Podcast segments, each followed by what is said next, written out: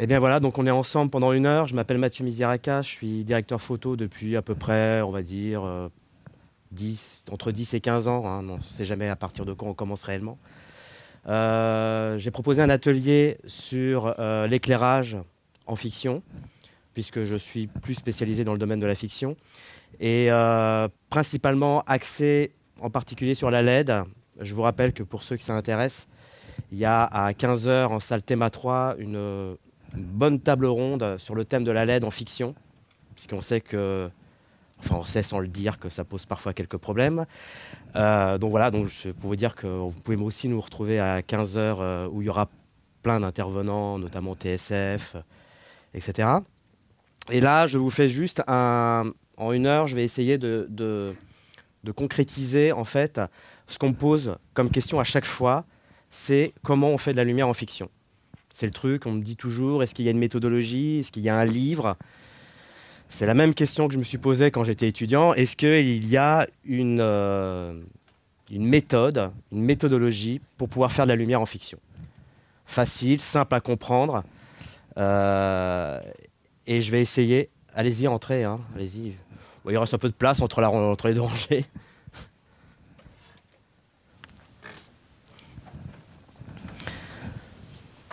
Donc voilà, donc à chaque fois on me pose cette question et comme j'enseigne depuis maintenant presque 15 ans, j'ai essayé toujours de trouver une méthodologie, et quelque chose d'assez pédagogique pour faire comprendre aux étudiants ou ceux qui s'intéressent à la lumière fiction qu'est-ce qui se passe dans la tête d'un directeur photo lorsque on donne un script, on fait un repérage, donc on découvre un lieu et d'un seul coup on va mettre en image euh, ce que le réalisateur a envie d'avoir dans sa tête.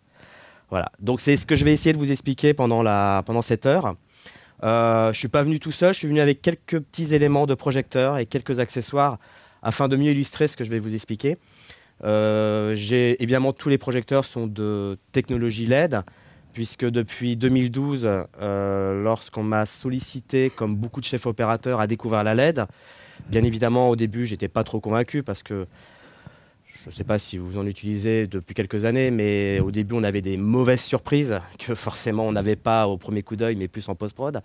Et depuis 2012, et aujourd'hui on arrive en 2019-2020, on a fait un bond euh, énorme en termes de technologie, puisque je ne sais pas si vous avez remarqué, mais c'est un peu le thème. Euh, c'est un peu ce qui se passe un peu en termes de lumière, c'est un peu la révolution au niveau lumière. On a eu la révolution côté caméra dans les années 2004-2005 avec l'arrivée de la HD et essayer de mettre la HD dans le domaine de la fiction, où on a essuyé beaucoup de plâtre. Et aujourd'hui arrive, après des années et des années et des années de stabilité, on arrive à une nouvelle, à un tournant technologique qui est la LED. Et, euh, et donc la LED, évidemment, ça nous offre plein de possibilités. Et c'est pour ça que je vous ai amené quelques petits exemplaires de projecteurs. Évidemment, ce n'est rien par rapport à ce qu'il existe dans le marché, mais c'est juste pour vous montrer un peu ce qu'on peut faire et surtout pour illustrer en fait les caractéristiques de la lumière que je vais vous présenter. Alors, en fait, pour essayer de comprendre euh, ce qui se passe dans la tête d'un chef opérateur lorsqu'il veut créer une lumière, une ambiance, en fait, sans le savoir, parce que là, ce que je vais faire, c'est assez, c'est très scolaire et très pédagogique, mais je vous rassure, c'est très simple. En fait, sans le savoir, il applique des règles. Le chef opérateur applique des règles qui sont bien souvent euh, issues de son expérience. Ça veut dire euh, qu'on a un peu on, a une pratique, on exerce, on s'appuie sur, sur, sur, une habitude, sur un pragmatisme du travail de la lumière. Mais en fait, on s'appuie sur des règles qu'on est conscient ou pas trop conscient de les utiliser sur un plateau. Et en fait, il y a d'un côté des règles qui euh, régissent les caractéristiques de la lumière, et d'un côté, il y a une méthodologie.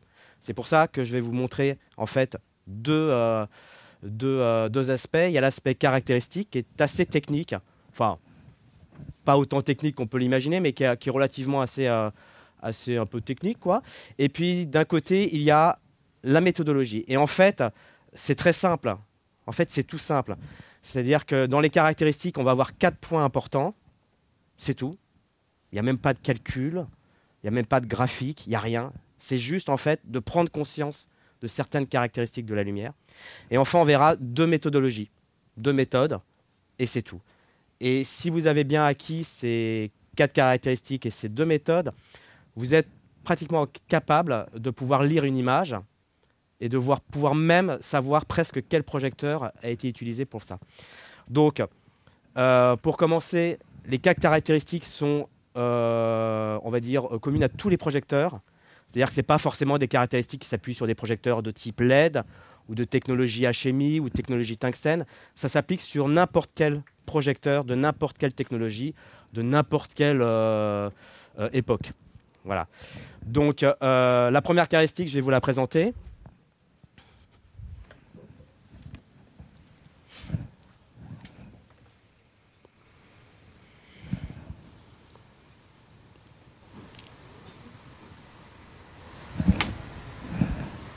Ça veut bien marcher.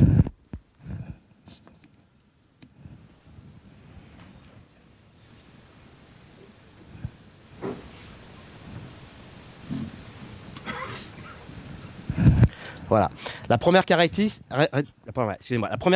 c'est la température de couleur.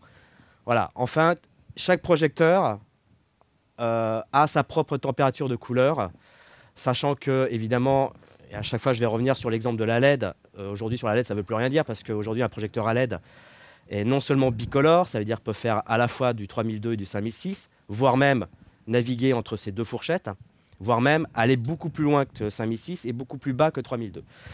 Donc, mais ce qu'il faut savoir, c'est qu'à la base, euh, des projecteurs comme un Fresnel tungstène euh, avaient une base colorimétrique de 3002 théorique, ou si on prenait une mandarine, que tout le monde connaît, a une base de 3002. Et si on prend des HMI, on a une base de théorique de 5600 Kelvin. Voilà, il y a des projecteurs qui ont des, donc ce qu'on appelle des projecteurs monochromes, qui ont une seule euh, caractéristique de euh, température de couleur. Et quand la LED est arrivée, on a commencé par des sources monochromes aussi, donc 3002, 5006. Après, on s'est dit, tiens, ça serait sympa tant qu'à faire de pouvoir faire du 3002 à 5006. Et puis après, on s'est dit, mais est-ce qu'on peut aller un peu plus loin que ces deux euh, colorimétrie qu'on connaît, bah oui, on peut essayer de descendre jusqu'à 2002 et puis monter jusqu'à presque 10 000 Kelvin. Et après, depuis quelques années, on est arrivé à un autre stade de technologie au niveau de la LED, c'est qu'on s'est dit, non seulement on va faire de la température de couleur, mais en plus, on va faire du RVB. Et à partir du moment où le RVB est arrivé sur certains projecteurs, et maintenant pratiquement sur les trois quarts des projecteurs à LED qui sortent aujourd'hui, eh bien, ça nous permet non seulement de faire de la lumière, de remplacer la technologie de lumière, tungstène, chimie, etc. Mais en plus, de pouvoir remplacer euh, toutes les gélatines qu'on connaît, qu'on mettait et qu'on avait l'habitude de mettre devant les projecteurs. Donc ça, on pouvait le faire quand on était en bicolore, sachant qu'on pouvait remplacer CTO et CTB. Et là, maintenant, c'est tout l'échantillon qu'on peut remplacer, euh, à savoir faire des effets, des, euh, des effets de couleur, des effets qui sont même maintenant dans les projecteurs LED préenregistrés en fonction du numéro que vous avez sur votre échantillonneur, les filters ou Rosco. Donc voilà, donc euh, aujourd'hui cette caractéristique est très globale et très généralisée sur les projecteurs à LED.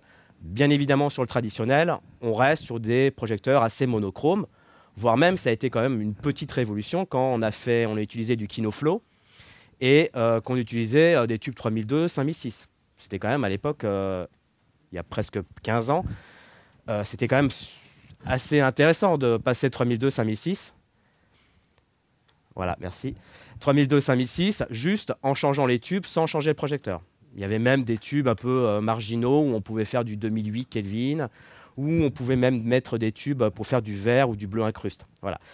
Euh, après, il y a les HMI qu'on connaît tous, qui sont euh, catalogués dans une gamme de lumière, lumière de jour. Et puis avec la LED, on a tout remplacé et on peut faire n'importe quelle colorimétrie aujourd'hui. On peut même scanner une couleur et la reproduire. Voilà. En 20 ans, même en 15 ans, 10 ans, l'évolution au niveau de cette caractéristique a énormément évolué. Voilà. Et ce qui nous permet évidemment de gagner du temps, euh, parce que vous comprenez bien qu'aujourd'hui sur un plateau, euh, passer d'un quart CTO à un demi CTO, bah, ça prend du temps, alors qu'aujourd'hui, il y a juste un petit bouton, ou même pratiquement sur un smartphone, de pouvoir modifier cette colorimétrie. Donc vous l'avez compris, pourquoi je suis assez euh, pro LED, c'est parce que ça me fait gagner du temps sur un plateau. C'est déjà une des premières euh, envies que j'ai envie d'avoir sur un plateau. Donc ça, c'est la première caractéristique. Donc vous voyez, si je prends un projecteur comme celui-ci, par exemple, voilà, bah ici vous voyez que vous avez donc euh, une colorimétrie qui peut être variable. Hein. Voilà, donc celui-là, il, a pas, il, est, juste bicolore. Il passe de 3002 à 5006. Voilà, c'est un peu le, le minimum syndical aujourd'hui sur un projecteur à LED. Voilà. Ensuite, il y a une caractéristique qui est assez importante, qui paraît euh, moins évidente. C'est en fait c'est la surface d'émission de la lumière. Et ça, c'est très important. Ça veut dire qu'on va pouvoir définir sur n'importe quel projecteur, sur n'importe quelle technologie, euh, une caractéristique qui est importante, qui est la surface en fait d'émission de la lumière, c'est-à-dire à savoir des sources larges, ou des sources ponctuelles. Souvent, on les qualifie comme ça. Des sources ponctuelles, on, en connaît, comme par exemple un Fresnel. Voilà, ça, c'est un Fresnel, hein, qui, ressemble d'ailleurs à, un Fresnel de type tungstène, mais en fait qui est, euh, en mode, euh, qui est en LED. Et voilà. Et donc ici, on a un système donc avec un cob à l'intérieur, qui en fait un cob, c'est un, c'est un émetteur de lumière qui est très très très le, qui est le plus compact possible. Une lentille de Fresnel qu'on connaît tous, qui est tous équipés sur les, euh, sur les projecteurs Fresnel. Et tout ça, ça permet de euh, produire une lumière de type ponctuel. Donc une lumière de type ponctuel, c'est-à-dire c'est une lumière qui, euh, bah, quand on passe sa main devant, qui produit une ombre nette. Voilà. Donc souvent, elle est un peu qualifiée comme une lumière un peu crue, un peu dure, qui crée énormément de brillance. Euh, généralement, c'est une lumière qui est plutôt puissante, c'est normal, hein, on concentre un rayon. Donc euh, voilà, ça c'est l'utilisation euh, d'une source ponctuelle. Maintenant, qui dit source ponctuelle dit forcément des sources larges. Il existe des sources larges, on en connaît, on en voit, hein, il y en a plein au rez-de-chaussée du Satis. Ce sont des projecteurs qui ont une surface qui est assez plus ou moins importante, hein, donc ça va de quelques centimètres carrés à plusieurs mètres carrés. Et en fait, euh, plus on élargit cette surface d'émission de lumière, euh, plus euh, on arrive à avoir des ombres douces, voire carrément inexistantes par rapport à la surface. Donc ça, c'est une chose qu'en LED, on sait faire. De la surface en lumière, ça, on sait très bien en faire.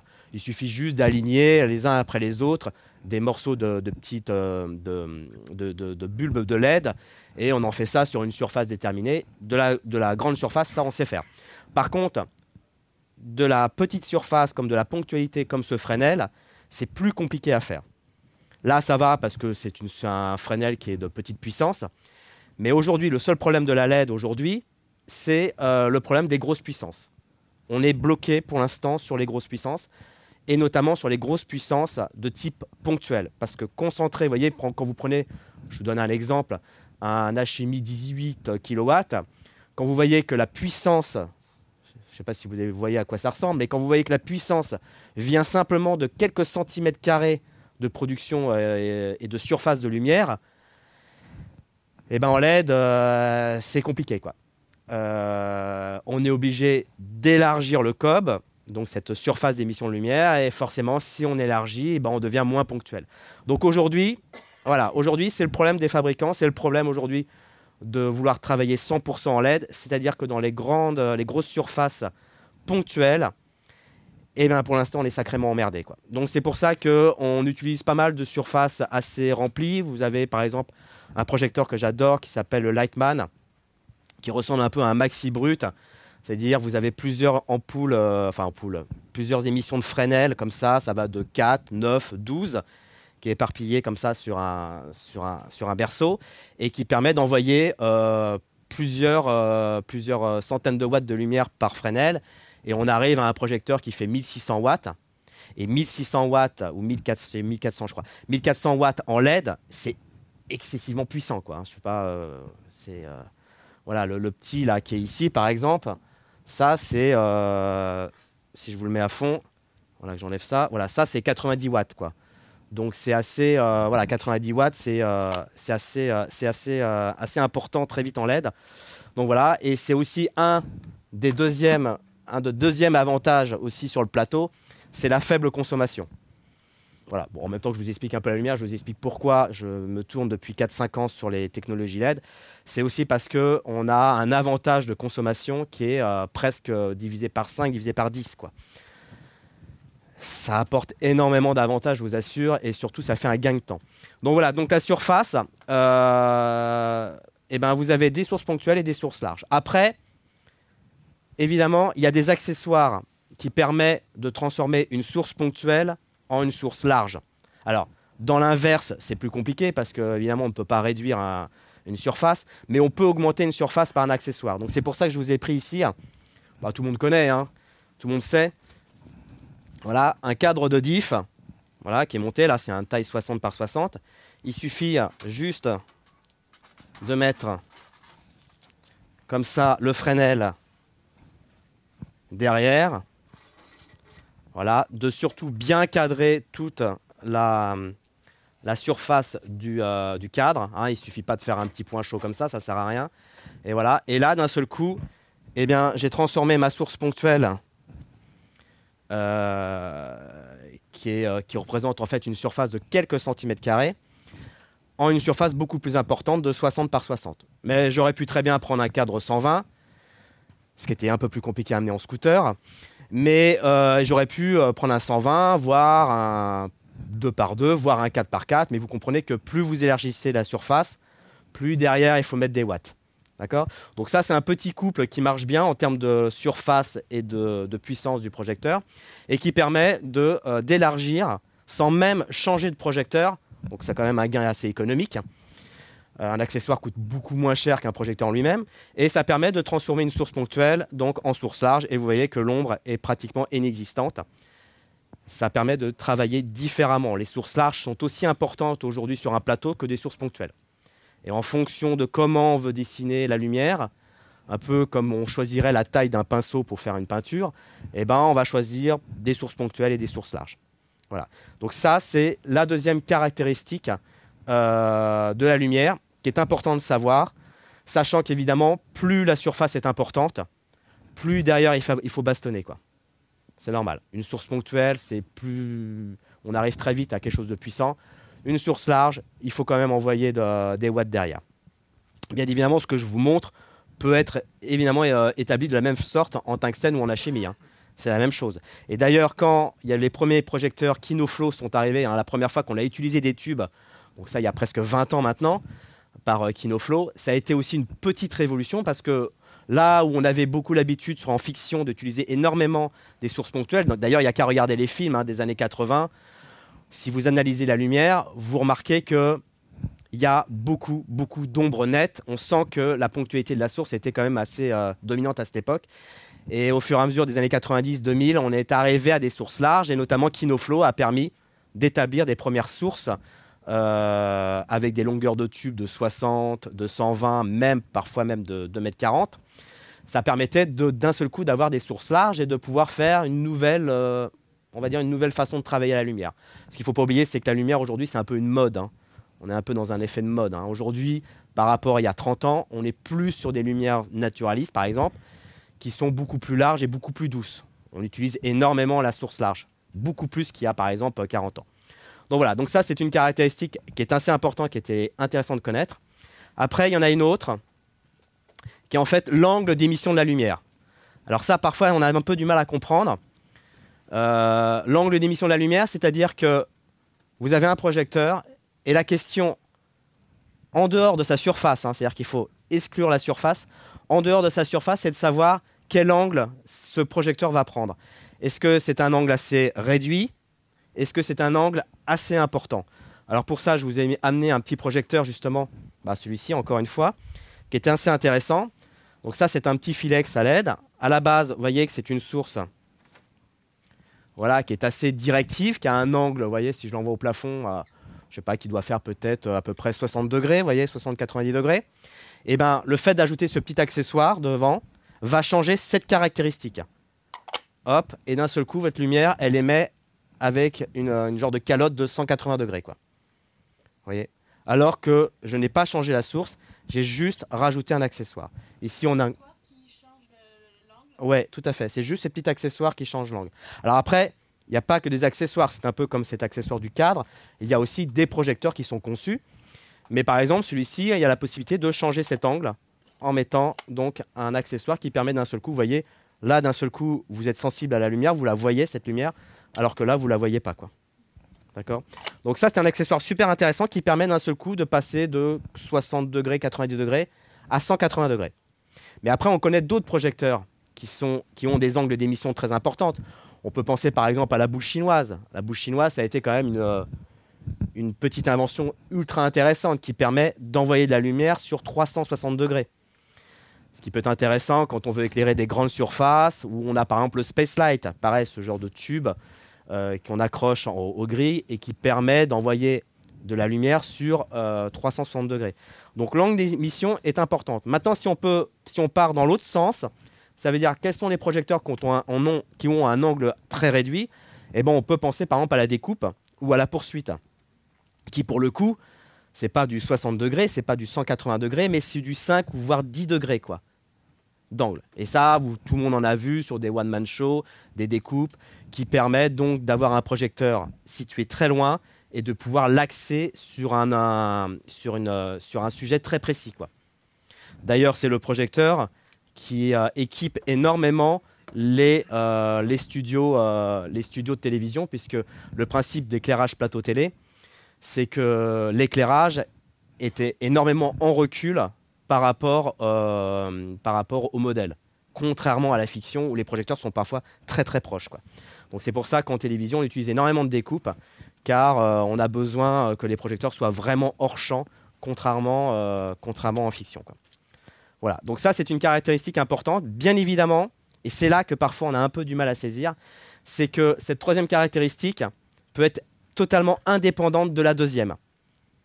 Je vous donne un exemple très simple. Ici, alors, ce qu'il faut savoir, c'est qu'une source ponctuelle est plus facilement contrôlable en termes d'angle. Hein on met ce qu'on appelle un petit accessoire qui est équipé sur tous les Fresnel, qui s'appelle des bandes et qui permet de canaliser en fait ce flux et de réduire en fait l'angle d'émission de la lumière. Voilà. Donc en source ponctuelle, c'est très facile de diriger un flux lumineux. Quand on arrive sur des sources larges, c'est très difficile. Si par exemple j'envoie une mandarine sur un polystyrène, je vais forcément envoyer la lumière sur un angle d'émission de 180 degrés. Si j'ai envie de gagner cette surface mais par contre, d'avoir un angle très réduit, c'est très compliqué. Vous allez mettre des drapeaux partout, ça va être la cata, euh, vous allez vous faire chier pour rien. En revanche, depuis quelques années, on a essayé de réfléchir à ça. Et du coup, il y a un autre accessoire, par exemple, qui vient compléter euh, ce cadre, qui est ceci. Voilà. Ça, ça s'appelle un Snapgrid. C'est DOP Choice qui fait ça, qui est un fabricant vraiment spécialisé sur le Snapgrid et qui équipe aujourd'hui tous les projecteurs à surface large. Et notamment, principalement aujourd'hui, évidemment, les projecteurs à LED. Il suffit de prendre les cotes et ils ont fait des, modèles qui s'adaptent sur tous les projecteurs, SkyPanel, SL1, euh, voire même KinoFlow, et aussi, par la même occasion, sur des cadres 60 par 60. Donc vous voyez, si je le mets comme ça,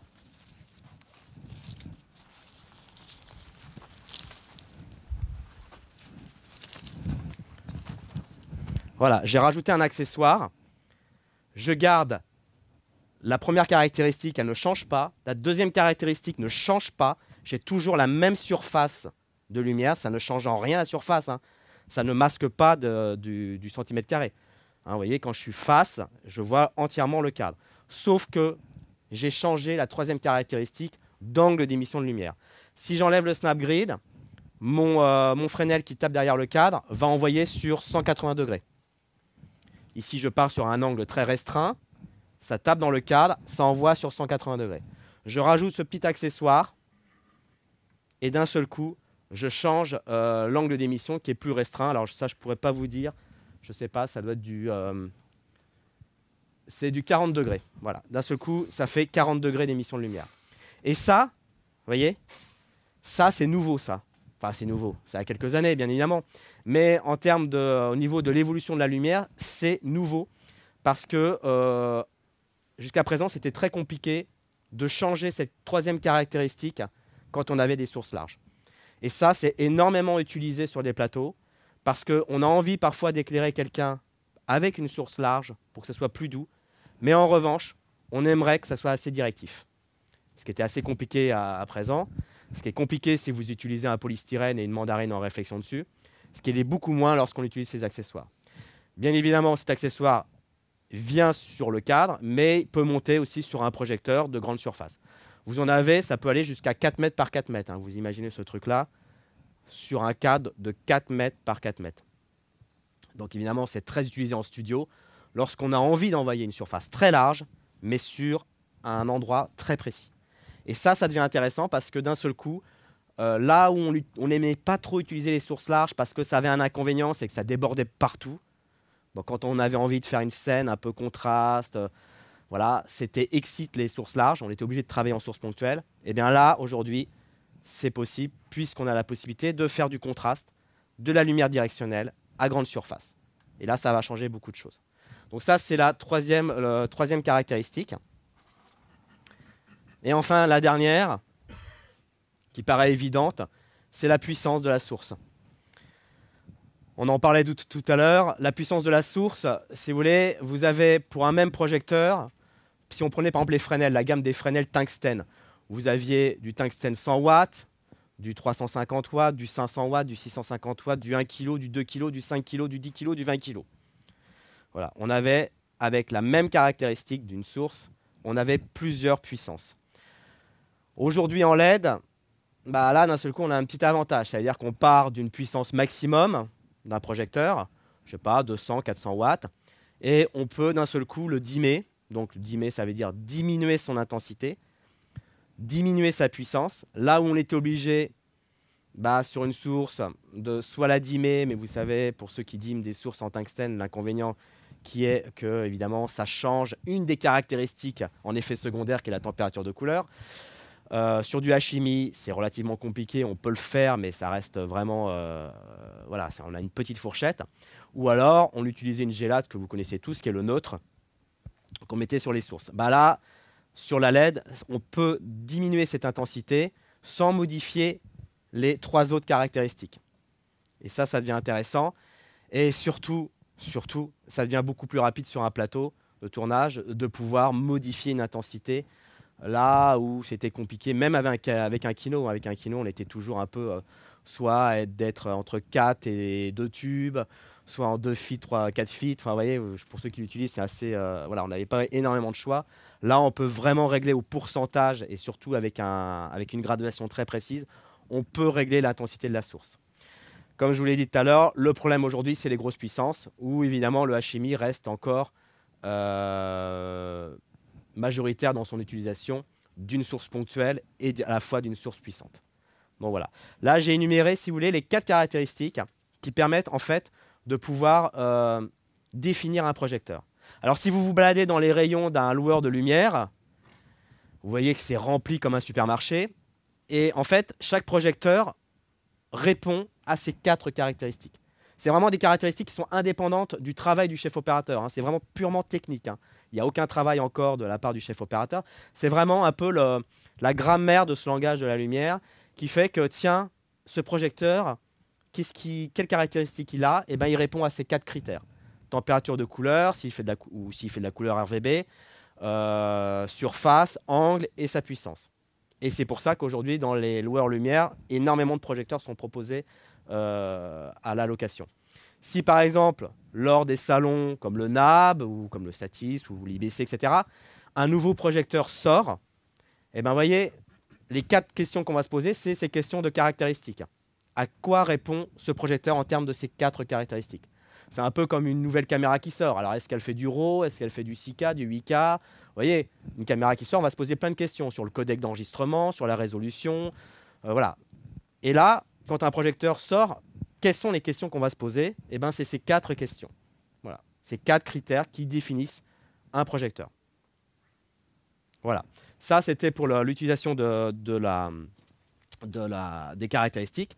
Maintenant, une fois qu'on a ces projecteurs, une fois que le chef opérateur a établi une liste, qui est bien évidemment à la suite d'un repérage, hein, je vous rappelle qu'on est obligé de faire un repérage technique. Un chef opérateur fait ce qu'on appelle un repérage technique qui n'a qui n'a rien à voir avec un repérage un peu artistique hein, qui permet d'abord de choisir un lieu. Le réalisateur et la production choisissent un lieu.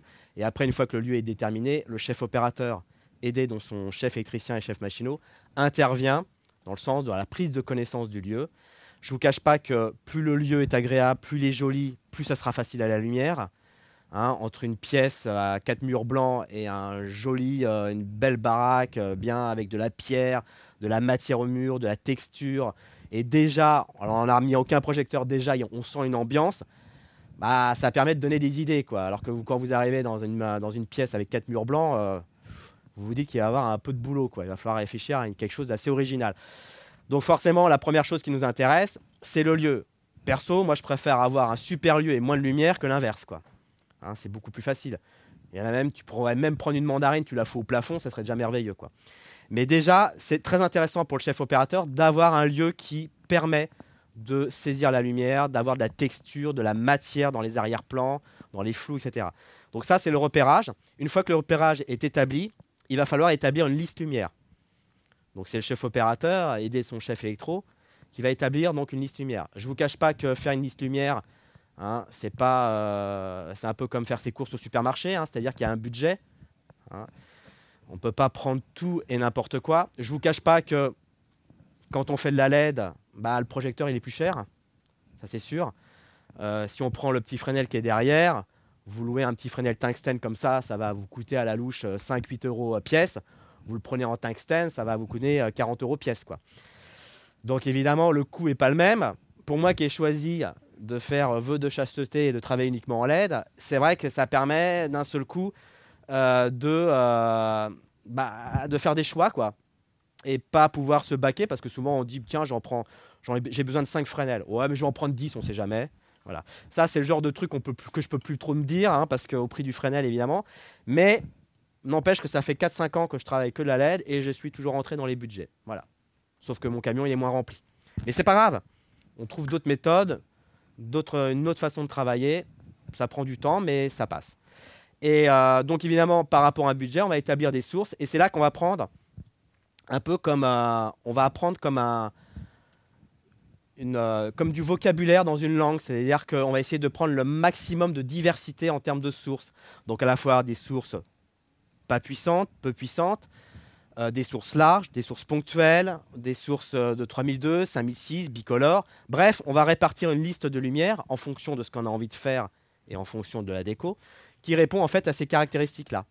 Et en gros, je dois pouvoir faire euh, de quoi avoir un verbe, un sujet et un complément, quoi, pour faire une phrase et pour éclairer. Quoi. Donc j'ai besoin de plusieurs projecteurs avec plusieurs caractéristiques. Voilà. Donc ça permet aussi de faire des choix, parce qu'évidemment, plus vous montez dans les grosses puissances, bah, plus le prix n'est pas le même. Hein. donc euh, voilà, donc on a plusieurs, on a tendance à avoir peu de projecteurs à grosse puissance et beaucoup de petits projecteurs. Voilà. Aussi, comme on travaille en fiction par rapport à des décors, hein, vous savez, dans une fiction, il y a parfois des décors qui sont récurrents. Donc, on va travailler, je ne sais pas, une semaine dans un même décor, une deuxième semaine dans un autre décor. Dans ce cas-là, parfois aussi pour des besoins économiques, on va adapter les listes lumière. C'est-à-dire qu'on ne va pas prendre une liste lumière qui soit commune sur les 4 ou les 7 semaines de tournage. On va prendre une base, qui est généralement la base la moins chère, qui est généralement des petites sources, qui sont très utilisables. Et on va prendre des projecteurs plus spécifiques, par exemple dans les lieux où je vais, euh, où je vais tourner. Si je, par exemple, je tourne dans cette pièce, admettons qu'il n'y ait pas de fenêtre, bah, je me dis que je n'ai pas besoin de grosse puissance. Donc je vais pouvoir les supprimer de, du, euh, du, mon catalogue pendant une semaine ce qui me permet de faire des économies, ce qui me permet de prendre d'autres sources, etc., etc. Donc voilà, on va adapter parfois les listes lumière par rapport au décor. C'est vrai que si un jour un décor, c'est compliqué quoi. Parce que là, vous ne pouvez pas vous amuser non plus à faire des allers-retours chez le loueur pour amener le matériel et en prendre d'autres. Mais quand parfois c'est assez euh, concentré dans des lieux, ce qui arrive souvent en fiction quand il y a un décor assez récurrent, on fait des bascules de matériel, de changement de lumière qui permettent donc d'avoir des projecteurs plus adaptés et moins longtemps et évidemment, forcément, qui permet de réduire le budget. Donc ça, c'est une, euh, une, chose. Et ensuite, bien évidemment, euh, quand on arrive sur le tournage, la première question qu'on va se demander, et c'est là où j'en arrive à la méthodologie du chef opérateur, c'est, généralement c'est vu un peu en amont avec le réalisateur, mais parfois ça change d'avis évidemment en cours, c'est de savoir quel axe on va utiliser. L'axe principal, et surtout, surtout ce qu'on demande à chaque fois, hein, je pense que s'il y a des chefs opérateurs dans la salle, je pense que la première chose que vous demandez, c'est d'abord, s'il vous plaît, pour nous, c'est de commencer par le plan large. Le plan large est toujours très important pour le chef opérateur parce que, admettons que je tourne dans un lieu qui est vaste, un lieu assez important, et que je commence par insérer, j'ai du mal à m'imaginer, parce que je ne l'ai pas encore fait, même si je peux avoir une idée, parce que j'ai fait la liste lumière en fonction et en conséquence, j'ai du mal à m'imaginer à quoi va ressembler le plan large. Parce que parfois, ça arrive euh, qu'on s'imagine un plan large, une ambiance, et en fin de compte, on arrive à quelque chose de complètement différent, et on se dit, oh, mais c'est pas, c'est même mieux, tu vois. Donc parfois, c'est un peu, euh, c'est toujours plus intéressant pour un chef opérateur de commencer par un plan large. Parfois, ce l'est moins pour un réalisateur, parce qu'il y a l'argument du comédien qui est toujours meilleur sur les premières prises, donc on préfère le saisir sur des plans serrés tout de suite. Mais voilà, on essaye de négocier le fait que de commencer par un plan large, ça nous permet déjà, parce qu'un plan large c'est toujours plus compliqué à éclairer qu'un plan, qu'un plan serré, et que généralement en début de journée, on a toujours une heure, voire deux heures de pré-light, voire une journée en amont. Donc les plans larges étant les plus compliqués à éclairer, on aimerait commencer par cela et après resserrer un peu le champ et de pouvoir finir sur les plans serrés. Donc, quand on arrive sur un plan large, la première question qu'on va se poser, c'est euh, cette notion de K-light, de lumière principale. Ça, vous en avez tous entendu parler. Alors, ça a plusieurs noms, hein, K-light, lumière principale, la key, etc., etc. En fait, la lumière principale, c'est euh, de façon naturelle, où vous soyez, même dans un couloir, même dans cette pièce, il y a toujours une direction de lumière qui domine. Quoi que ce soit le haut, que ce soit sur les côtés, que ce soit de face, que ce soit de contre, trois quarts contre, trois quarts face, il y a une, euh, une, direction qui est dominante. Alors évidemment, soit elle est dominante parce qu'elle est naturelle, comme par exemple dans cette pièce, bah, on sent que la lumière dominante, comme les au-dessus c'est éteint, vient des fenêtres qui sont ici. Donc soit c'est comme ça et on le saisit comme ça, soit on décide d'inverser. On peut se dire euh, non, j'ai envie que la direction de lumière vienne d'un autre endroit. Donc on va pouvoir d'abord définir cette lumière principale qui est donc la K-light. Forcément, si je vous parle d'une lumière principale, il y a forcément une lumière secondaire ou plus particulièrement appelée une lumière de remplissage. Cette, euh, direction de lumière qui est parfois très large, voire excessivement large, est en fait un effet secondaire de la K-light. Parce qu'évidemment, quand la lumière passe, arrive d'une direction, vous ne vivez pas dans une pièce entièrement noire et mate. Il y a forcément des murs blancs, des surfaces grises, des parquets, un plafond. Et cette lumière principale va rebondir. Elle va rebondir et elle va créer ce qu'on appelle une lumière de remplissage, ou appelée euh, fill light. Donc cette fill light, elle n'existe seulement et seulement si parce qu'il y a une key light. D'accord? On ne peut pas faire une lumière de remplissage sans avoir une key light, c'est pas possible ou alors la lumière de remplissage est tout simplement la K-Light. Donc la lumière de remplissage, par définition, est une lumière d'une intensité plus réduite que la K-Light, parce qu'évidemment sinon c'est l'inverse, et surtout plus large, puisque vous comprenez que quand la lumière, même si c'est une source très, euh, très directive, si c'est un projecteur ou un soleil qui rentre dans une pièce, ce soleil va rebondir sur des surfaces très larges, de plusieurs mètres carrés, et va donc produire ce qu'on appelle une lumière de remplissage. Donc c'est forcément une lumière qui est très large. Je dis ça parce que quand on doit en studio euh, synthétiser une ambiance, hein, on ne tourne pas dans un décor naturel, mais dans un, en studio où on doit reproduire de A à Z l'ambiance, eh bien c'est là que vous voyez souvent dans les making-of ou dans les photos de making-of ce genre de vélum qui sont au-dessus, ces grandes toiles avec des projecteurs au-dessus par des space lights ou autres qui viennent taper et produire en fait une lumière euh, très très très très large, donc très diffuse, qui est en fait euh, la reproduction d'une fill light artificielle, quoi, qui est synthétisée en studio. Et puis après, par exemple, euh, bah, derrière une fenêtre, on va mettre un projecteur de type ponctuel pour reproduire une entrée de soleil, une entrée de jour, etc. Mais voilà, souvent, euh, quand on n'est pas en studio, on est obligé de synthétiser cette lumière de remplissage. Mais parfois, quand on est dans un décor naturel, comme une pièce, comme ici, on peut contrôler ce remplissage. Et en fait, Contrôler le remplissage, ça veut dire quoi? Ça veut dire soit on l'accentue, alors l'accentuer, c'est parfois compliqué, on est obligé de la synthétiser, c'est-à-dire qu'on est obligé d'utiliser une source artificielle pour le faire, mais on peut surtout la neutraliser. Et c'est pour ça que parfois dans des décors, il y a des pendrillons de borgnoles qui sont plantés euh, sur des zones hors champ, bien évidemment, qui permet en fait d'absorber la lumière et de réduire ce remplissage. Alors il se pose soit sur les murs, soit sur les sols, voire même sur les plafonds. Généralement, ça arrange énormément le son parce que automatiquement, ça enlève tous les échos. Mais c'est fait principalement pour neutraliser la fill light. Et l'écart, le delta que vous avez entre la light et le fill light va définir une notion qu'on connaît tous, qui est le contraste. Plus la fill light est importante, plus le contraste est diminué, plus le fill light est réduite, voire neutralisée. Alors, elle n'est jamais neutralisée à 100%, hein, mais bien, bien réduite, plus le, le, contraste va être élevé. Voilà. Donc, c'est toujours compliqué de créer du contraste quand on est dans des pièces très claires. Quoi. Donc, c'est pour ça que sur des plans larges, s'il y a un mur qui est un peu hors champ, on va pouvoir le neutraliser en mettant donc du borgnol euh, et donc de travailler ce qu'on appelle sur une file négative, c'est-à-dire quelque chose qui absorbe la, file light et qui permet d'accentuer la key light et de créer du contraste. Donc c'est comme ça qu'on va générer plus ou moins du contraste. Il y a deux manières au niveau visuel pour un chef opérateur de générer du contraste, c'est la maîtrise de la file light par rapport à la key light et surtout la direction de lumière. La direction de lumière est une chose qu'on connaît à peu près tous, mais qu'on a du mal parfois à, comprendre qu'elle peut être vraiment très importante lorsqu'on tourne.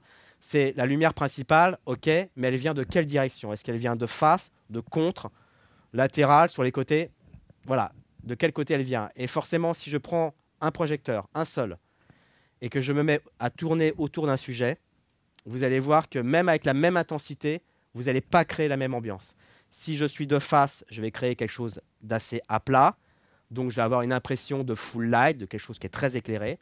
Si je prends cette même source à même intensité, à même distance et que je la mets en contre cette fois-ci, et eh bien d'un seul coup, vous allez vous retrouver avec euh, une ambiance beaucoup plus clair-obscur et qui se traduit par les personnes lambda qui regardent des images par une ambiance plus, euh, plus sombre. C'est comme ça qu'on fabrique des intérieurs nuits, des extérieurs nuits, les effets lune hein, sont généralement tous en trois quarts, voire contre. Et voilà. Le seul problème qui se pose, c'est que vous avez bien compris que la direction de lumière dépend d'un critère qui est très important, qui est l'axe de caméra. C'est-à-dire que la première question qu'on se pose, c'est OK, euh, cher réalisateur, où mets-tu ta caméra? Surtout pour le plan large. Parce qu'en fonction de la caméra, c'est un peu comme sur un cadran euh, d'une montre, c'est un peu le midi, quoi. Vous voyez, ça vous permet de savoir où sont les autres heures, quoi. Donc, si on a l'axe caméra, on peut définir donc une direction de lumière. Et plus cette direction de lumière va être se tourner vers le contre, plus je vais générer du contraste et du clair-obscur. Le seul problème qui se pose, c'est que bien évidemment, dans le découpage d'un réalisateur, cet axe, cet axe caméra n'est jamais le même il va certes changer les valeurs de plan, mais il va aussi changer les axes. C'est-à-dire que si par exemple je suis dans cette pièce, je fais un plan large comme ça, mais peut-être que d'un seul coup je vais me mettre à faire un plan un peu plus serré sur le côté. Et dans ce cas-là, je change l'axe caméra. Et si je change l'axe caméra, ma direction de lumière va automatiquement changer, alors que j'ai rien touché quoi. Et ça, c'est toujours la problématique. C'est pour ça que pour un chef opérateur, il est important de connaître de la part de son réalisateur le découpage, notamment les différents axes qu'il va opérer, surtout, surtout quand on est dans une ambiance de clair-obscur. À la limite, quand on est une ambiance full light, un peu comédie et tout, ça va parce que bon, ça pète de partout. Mais dès lors que vous êtes dans une notion plus contrastée, eh bien, vous n'avez rien touché, les électrons n'ont pas touché aucun projecteur. dès lors que le réalisateur change d'axe, c'est comme si tous vos projecteurs changeaient. Quoi. C'est un peu comme si on changeait le midi euh, sur une pendule et qu'on le mette en bas, quoi. D'un seul coup, tout change, quoi. Donc, c'est là qu'il va falloir être malin, et c'est là que, pour préserver un raccord d'ambiance, il va falloir casser un raccord lumière. C'est toujours le truc au début, quand on est débutant, qu'on a du mal à s'imaginer. On se dit, tiens, je fais une lumière principale, voilà, je mets une heure, deux heures à la faire, et après, je vais tourner autour comme ça, et j'aurai forcément pas le temps de la modifier. Et c'est là que la stratégie du chef opérateur consiste ah, ok, j'ai planté le plan large, j'ai planté le décor, j'ai une ambiance. Maintenant, quand le réalisateur va tourner autour des comédiens, et voire même parfois à 180 degrés, hein, ça tourne parfois, euh, eh bien, il va falloir préserver ce raccord, parce que sinon, si d'un seul coup une source était préalablement en contre, et que votre réalisateur change l'axe à 180 degrés, bah, cette source va devenir une face. Et vous l'avez bien compris, entre une face et un contre, ça change relativement énormément l'ambiance. Quoi. Donc il va falloir être excessivement malin et ne pas hésiter à tricher, c'est-à-dire de changer la direction principale de la lumière. C'est quelque chose qui est parfois très compliqué parce qu'une fois que la journée de tournage est amorcée, vous avez peu de temps entre les prises pour pouvoir changer votre lumière. Et si votre source principale, votre K-Light, est une grosse source à l'extérieur, plantée sur une nacelle ou un échafaud, eh ben, vous n'allez pas la bouger comme un projecteur qui est planté sur un pied. Quoi. Ça va être assez compliqué. Donc ce sont des choses qui, bien évidemment, vous l'avez compris, qu'il faut prévoir. Et de pouvoir se dire, bah, on va tourner d'abord tous les axes comme ça, et l'après-midi, on va tourner tous les axes dans l'autre sens. Alors après, bien évidemment, c'est plus facile à dire qu'à faire, vous l'avez compris. Tout dépend du plan de travail, des comédiens, des impératifs, du premier assistant réel et tout. Tout ça sont évidemment des choses qui se discutent pour pouvoir essayer évidemment, comme vous l'avez compris, de tirer sa couverture de, son côté pour pouvoir euh, remplir un peu le, but qu'on s'est fixé. Donc voilà, ça c'est vraiment la méthodologie qui consiste à la fois de connaître les directions de lumière et d'un côté connaître où va être sa keylight et sa light, sont en fait ces deux euh, piliers sur quoi le chef opérateur va tourner pendant tout le long du film. Quoi. Voyez?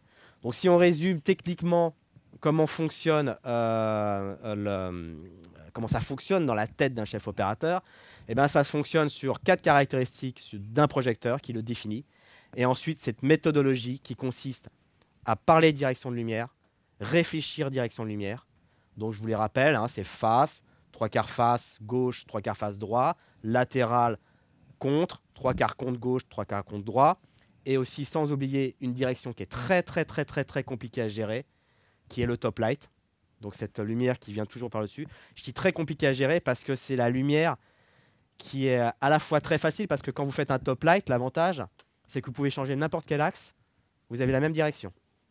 C'est la seule direction qui est sympa. Si par exemple vous, vous, euh, vous, tournez à, un dîner, vous faites un intérieur nuit euh, dans un, appartement et vous faites un dîner autour d'une table, bien souvent on va toujours, euh, si vous voyez des making et tout, on est souvent sur du top light, vous voyez. Une source très large avec un snap grid pour pas que ça déborde sur les murs, voire une petite jupette de borgnole qui permet encore de mieux contrôler comme un bandor sur un Fresnel. Et on met tout ça au-dessus et après on est tranquille parce qu'on peut tourner tout autour de la table, vous aurez toujours la même direction de lumière. Voilà.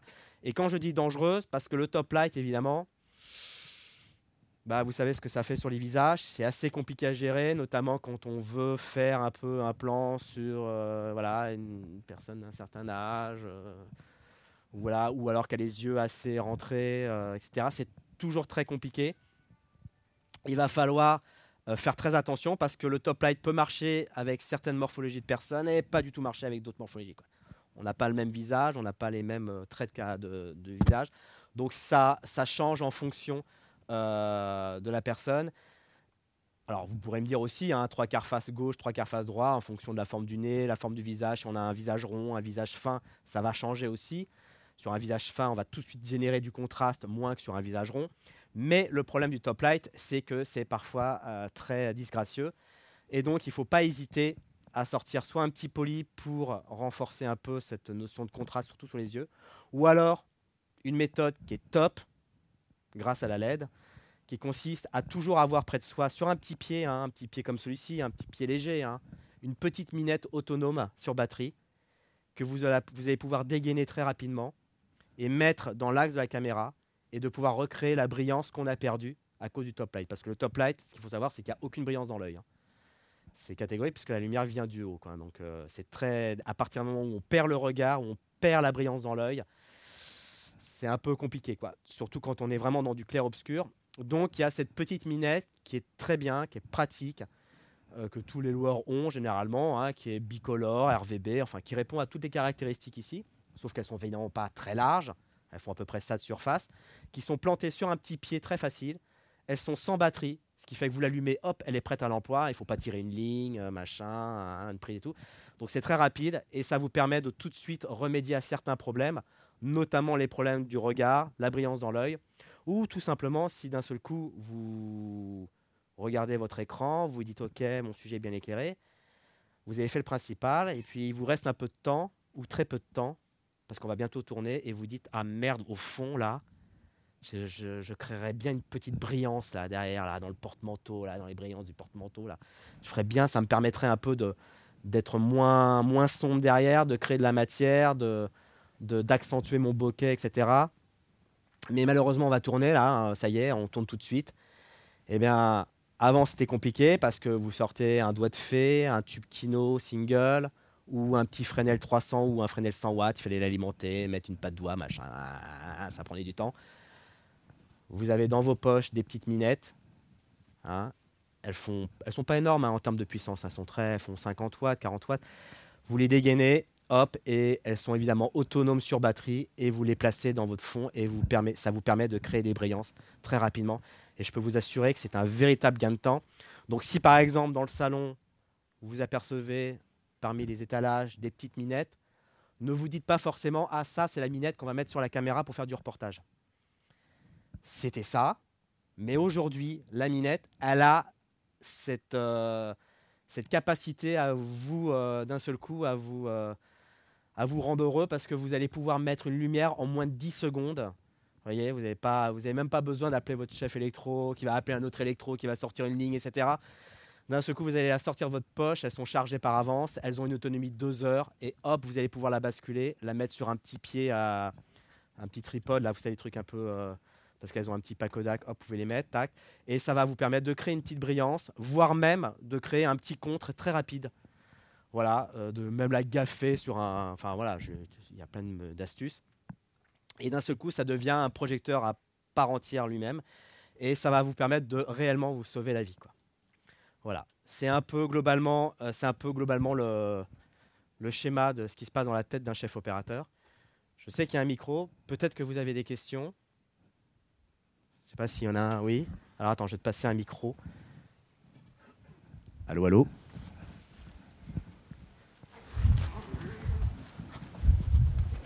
Merci. Alors ma question c'est euh, quand on commence à s'équiper en LED, est-ce que du coup euh, tu conseillerais plutôt d'essayer de, euh, plutôt louer du matériel ou alors acheter du matériel, sachant que bah, ce serait dommage d'arriver sur un set avec un matériel qu'on qu'on maîtrise pas forcément. Donc est-ce qu'il vaut mieux investir dans du matériel qu'on achète ou pas? Et la deuxième question, de pour le prix d'une, euh, c'est euh, est-ce que tu nous conseilles plutôt d'investir, donc quand on commence comme ça, d'investir dans du matériel type euh, Godox, Aputure 300D, des choses comme ça pour avoir de la lumière douce, ou alors plutôt privilégier des sources de lumière comme celles que tu nous as présentées avec un cadre Alors moi la question que je te repose en échange c'est dans quelle activité? Pour du, clip, du studio, de l'interview Par exemple, si on est dans un domaine d'activité institutionnelle, euh, c'est vrai que l'instit, généralement, c'est un peu toujours la même chose. On fait des interviews, des plans d'illustres, etc. Donc oui, on peut s'équiper en lumière. Oui, la Puture est un projecteur qui est formidable, puisqu'il fait penser euh, un peu, moi, il me fait penser un peu au Joker Bug de chez K5 c'est-à-dire c'est un projecteur et plein d'accessoires. Et ça, c'est génial. Et il y a des accessoires qui sont ultra intéressants qui permettent justement de répondre à ces caractéristiques. Ça veut dire que d'un seul coup, bah, à la base, on a un cob comme ça euh, de 300 watts, de cette surface-là. Paf, tu peux mettre une lentille de Fresnel, ça devient un Fresnel. Tu mets une, euh, euh, une, boule chinoise, ça devient une boule chinoise, une surface large, et ça envoie sur 360 degrés. Tu as la possibilité de mettre un dôme, parapluie, paf, tu fais de la beauté avec. Tu as la possibilité de mettre un, bol beauté, paf, tu fais du bol beauté. C'est un projecteur qui est vraiment bien, qui est en plus assez accessible hein, en termes de prix, parce que c'est le, j'ai dire, le projecteur un peu phare des filmmakers. Euh, qu'on va s'équiper et euh, qui est vraiment terrible. Et pour l'avoir testé, euh, c'est top. Après, acheter ou louer la lumière, moi je dis toujours, achète ce que tu utilises de façon récurrente. Quoi. C'est vrai que si tu utilises toujours le même projecteur toute l'année parce que tu l'aimes, etc., bah, c'est vrai, à ce tarif-là, achète-le. Quoi. Tu vas moins t'emmerder. Mais la lumière, de par ses caractéristiques, de la part des constructeurs et tout, c'est tellement diversifié. Et puis surtout, surtout ce qu'il ne faut pas oublier, c'est qu'on arrive au même problème que les caméras numériques il y a 15 ans. Ça veut dire qu'un projecteur, il sort, on a une V1, l'année prochaine, il y a une V2. Et l'année après, il y aura une V3. C'est un peu comme les caméras. Hein. Quand elles sortaient, on avait, une, avait euh, la, HDW 750, après il y a eu la 790. Voilà, il y avait juste deux boutons rajoutés, euh, trois, trois trucs, trois mers rajoutés, et puis il fallait racheter une caméra. Donc il y a une évolution qui se fait. En LED, bah, le prix est quand même assez élevé. C'est vrai que parfois, si tu sens que tu n'as pas besoin toujours du même projecteur, bah, surtout si en plus tu es en région parisienne, loue-le. Quoi. Et je pense même aussi, parce que parfois on a une tendance à dire Ah, on le voit sur le catalogue, on dit Ah, ce projecteur il est terrible, je vais l'acheter. Non, non, loue-le, peut-être que tu retrouveras des défauts, peut-être qu'au fin de compte, il n'est pas si génial que ça, peut-être qu'il répond à d'autres caractéristiques que tu n'utilises pas. Et après, comme j'ai dit, si éventuellement ce projecteur est assez récurrent dans ton utilisation, bah après oui, hein, on peut l'acheter quoi. Voilà. D'autres questions? Ouais. Euh, alors, euh, ma, question c'est euh, est-ce que tout à l'heure tu as parlé du projecteur découpe pendant une formation professionnelle de chef opérateur, j'ai eu l'occasion de, m'en servir et, c'est vrai que c'est très utilisé de base en, spectacle. Et on s'est rendu compte que ça a quand même un, bon potentiel en fiction. Alors, du coup, est-ce que c'est est -ce c'est très utilisé en, fiction ou, ah pas ouais. du tout? Ah oui, oui, oui. C'est, euh, en fait, pour moi, il n'y a pas de projecteurs qui sont véritablement attribués pour la télé ou pour le spectacle vivant. Mm. Je pense qu'en fait, chaque projecteur répond à une caractéristique. Et notamment, la caractéristique, de cette découpe, c'est que euh, on peut, c'est un des seuls projecteurs où je peux, d'ici, t'éclairer juste ton visage. Je pourrais ni le faire avec un Fresnel, même en mettant 3 euh, tonnes de cinéfeuilles, un cône et machin. Ici, j'arriverai, il n'y a aucun projecteur qui me permettra d'éclairer que ton visage et pas celui de ton voisin, ni ici, ici. C'est la seule. D'ailleurs, c'est pour ça que c'est très utilisé à la télévision. Mais ça ne veut pas dire qu'en fiction, on n'en a pas besoin, quoi. Et puis surtout aussi, c'est une source très ponctuelle. C'est vrai que, alors évidemment, ça n'a pas énormément une grosse puissance, hein, enfin par rapport à ce qu'on pourrait utiliser sur des grosses sources. Mais même derrière une fenêtre ou derrière des stores vénitiens, ça reste encore le projecteur euh, qui, qui, peut encore produire des ombres parfaitement nettes, quoi. Et notamment, il ne faut pas oublier, hein, les Dedolight, ça reste un peu des. avec les néoptiques là, ça reste un peu des mini découpes. Hein. ça reste, euh, voilà, mais des découpes de 40, 90 watts. Mais ça reste des petites découpes qu'on se sert euh, très, enfin, très, très fréquemment. Hein. Donc oui, en fiction, on va pas en prendre une dizaine. Mais c'est vrai d'en avoir une au fond du camion. Surtout maintenant qu'elles sont non seulement bicolores, mais en plus RVB. Euh, ça peut être très intéressant. Quoi. D'accord, Et tiens, ça me fait penser, euh, le chef opérateur qui, euh, qui nous a formé euh, justement sur cette formation, lui, était assez contre au final la LED. En tout cas, il n'est ah pas du tout fan du rendu. son argument, c'était on a déjà une image numérique ah et en plus mettre une lumière numérique. il trouvait qu'il n'était pas du tout fan du rendu. Je sais pas ce que je tu pense. ouais, non, je pense que ça c'est très. Moi, pour moi, c'est dans. Enfin, je viens de terminer une série pour France TV Slash, une digital série qui évidemment qui a été fait entièrement en LED, il n'y a aucun tungstène, rien du tout. On a des décors, euh, c'est pas des décors modernes, c'est d'une vieille ferme, etc. C'est Dark Story, c'est réalisé par François Descraques et Guillaume Lubrado. Eh bien, on a des décors parfois qui sont très authentiques et surtout des décors où parfois c'est éclairé en chaud, donc en projecteur mis en position 3002. Eh bien, en étalonnage, parce que j'étais à l'étalonnage, j'ai aucun problème de dérive colorimétrique. Je n'ai pas de problème de ah oui, le show. J'ai éclairé beaucoup en, traditionnel avant. Euh, j'éclaire en LED aujourd'hui. Aujourd'hui, il n'y a rien qui me choque. Je suis devant un écran d'étalonnage, j'ai mon log, j'applique une lutte.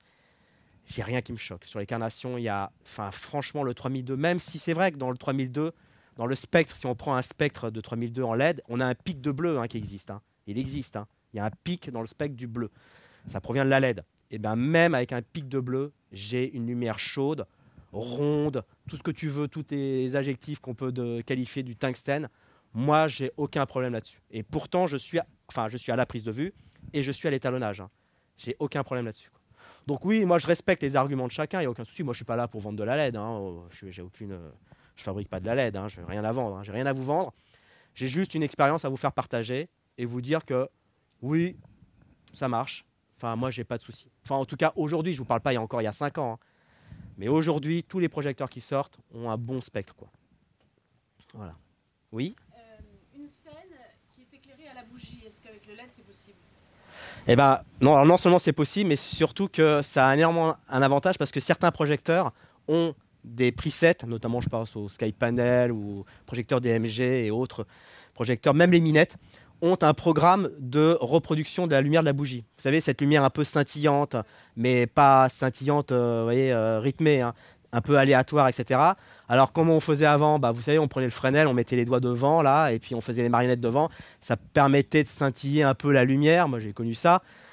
Et eh ben avec la LED, alors évidemment, on n'est pas à la, mode Kubrick où j'éclaire que de la bougie, mais en revanche, quand j'apporte une lumière additionnelle, notamment avec de la LED, et eh ben on a ces programmations non seulement des programmes qui sont directement intégrés dans les projecteurs, si on n'a pas envie de s'emmerder avec une console, une programmation externe, DMX, etc. Ou alors, justement, une programmation, on peut programmer des effets.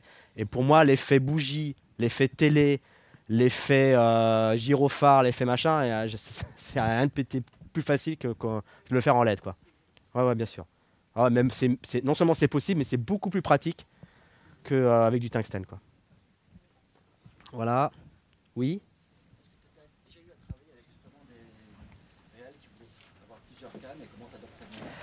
Alors le problème du multicaméra, euh, bien sûr, il y a. Alors moi jusqu'à présent j'ai de la chance, j'ai toujours travaillé avec des réalisateurs qui aimaient travailler en monocaméra, voire bicaméra quand il y avait de l'action, quand il y avait des enfants, quand il y avait des animaux, parce qu'évidemment c'est toujours des choses qui sont difficiles à ressaisir une deuxième fois. Après, quand on a un champ contre champ, c'est toujours très délicat, hein, avoir un champ et un contre champ, parce que bien évidemment dans un premier temps euh, la lumière, c'est compliqué de, l'adapter euh, pour les deux. Et après, c'est compliqué parce que niveau place, quoi on est très vite dans le cadre de l'autre. Hein. Donc c'est parfois compliqué. Quand on veut à tout prix tourner à deux caméras, notamment dans un exemple de, contre-champ, je préconise plutôt de travailler dans le même axe, mais à deux valeurs différentes. Et de passer de l'autre côté avec deux valeurs différentes. D'essayer au maximum de garder le même axe. C'est vrai que parfois, euh, ça fait partie aussi des compromis euh, de, faire, euh, de faire avec. Voilà. Oui? Tu peux passer le micro si j'en entends. Euh, comment, sur un plateau de fiction, surtout en LED, tu parviens à te dire que cette image va passer à la caméra, du point de vue de la caméra, tandis que sur un plateau, ça peut paraître un peu fictionnel, parce que ton retour n'est pas forcément euh, réaliste, c'est en log ou quelque chose comme ça. Comment tu construis, tu arrives à construire une lumière qui va te sembler cohérente une fois montée, une fois étalonnée voilà, comment tu places tes projecteurs en, gardant l'idée que ça va être cohérent bah, La chose, c'est que, alors on n'est pas tout le temps rivé sur un log. Hein. On a toujours une image avec une lutte qui est au minimum une lutte REC 709 ou une lutte qui a été préétablie, avant. Euh, parce que c'est vrai que c'est compliqué de, créer une image sur un log. Hein. C'est une image toute flat, toute grise, désaturée, on voit rien. Euh, donc on va plutôt se servir du REC 709 ou du Red Gamma 4, Red, Red Dragon Color 2, etc., qui va nous permettre de donner une, fourchette, une image, mais on sait de toute façon, même si ça fait grincer des dents certains, que euh, l'image sera ultra flexible en post-prod. C'est-à-dire qu'on va pouvoir la renforcer.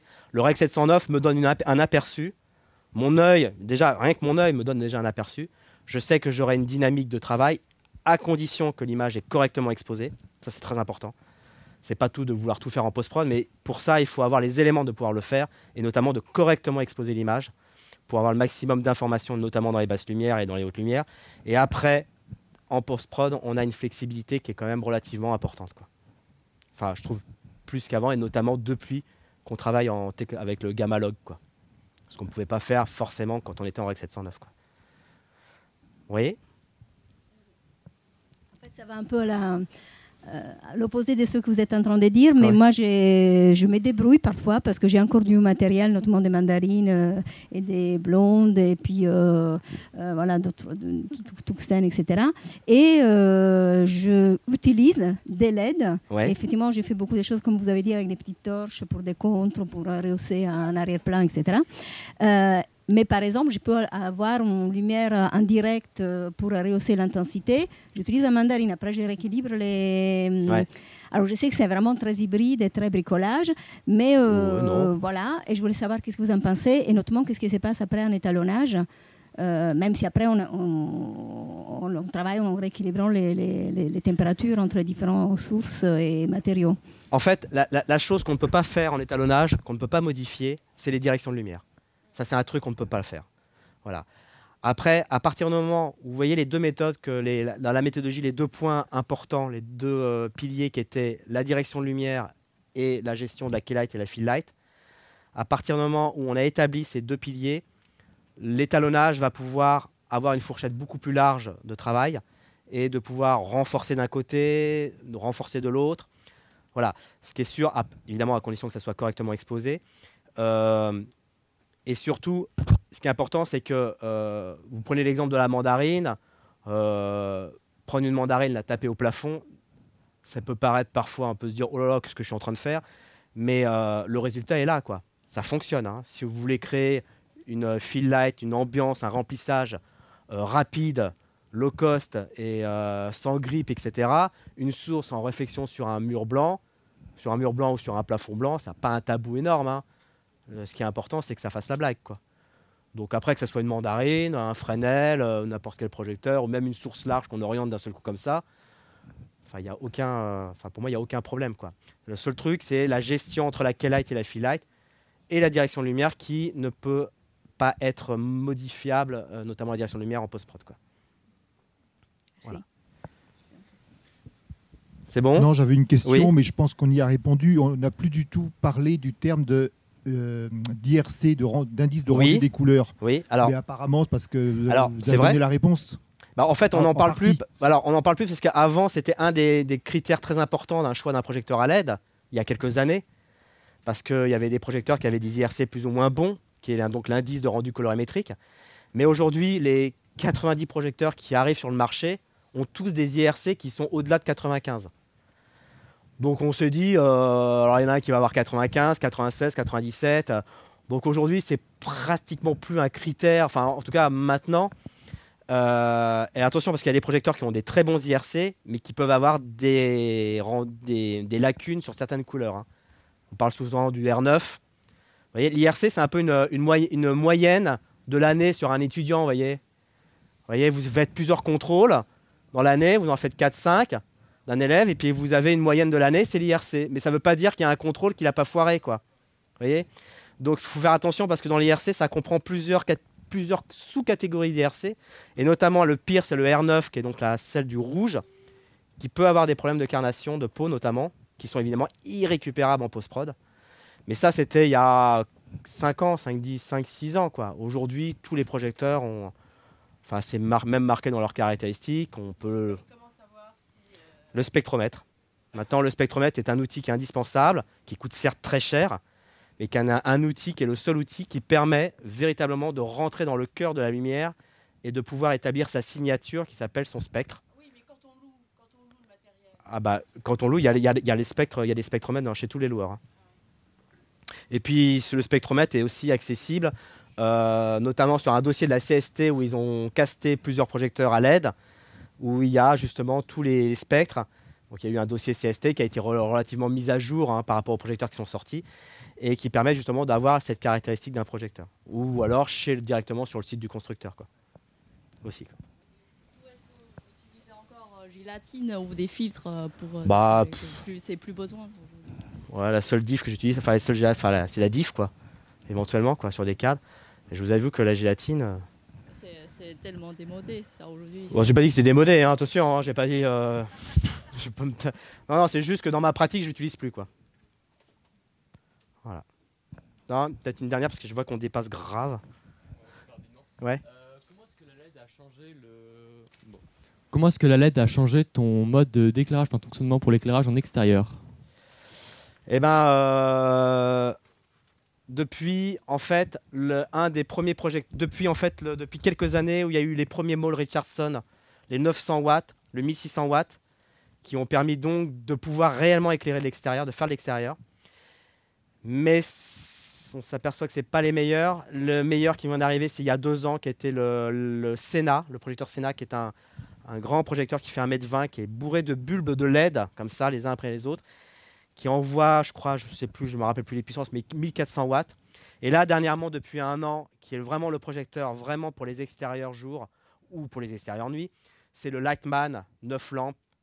Alors, pas le 4 lampes, il est encore un peu trop faible, mais le 9 lampes ou le 12 lampes qui est réellement, je l'ai utilisé en soleil, hein, c'est-à-dire qu'il faisait soleil, il faisait soleil, et puis d'un seul coup, euh, on éclaire des ombres. Ça, ça envoie vraiment de la patate. Alors certes, c'est pas une source ponctuelle, hein, c'est une source large, il y a plusieurs euh, Mais ce qu'il ne faut pas oublier aussi, c'est que bien souvent, euh, il est plutôt rare quand on a un 18 kW en extérieur jour de l'utiliser accru comme ça en face. Hein. On l'utilise toujours derrière un cadre comme celui-ci, ou derrière un grand cadre. Donc si vous voulez, à partir du moment où on a une source large, eh ben, euh, elle est déjà presque déjà euh, nativement déjà large, quoi. Donc c'est pas très très gênant. C'est plus gênant quand on a vraiment envie de créer des ombres, quoi.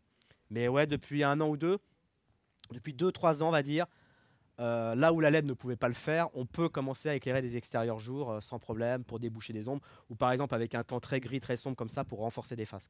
Ça marche très bien. Et surtout que ça évite des groupes électrogènes. Bon, bah, je vous remercie beaucoup. Merci, merci beaucoup. Et puis, bah, peut-être à bientôt.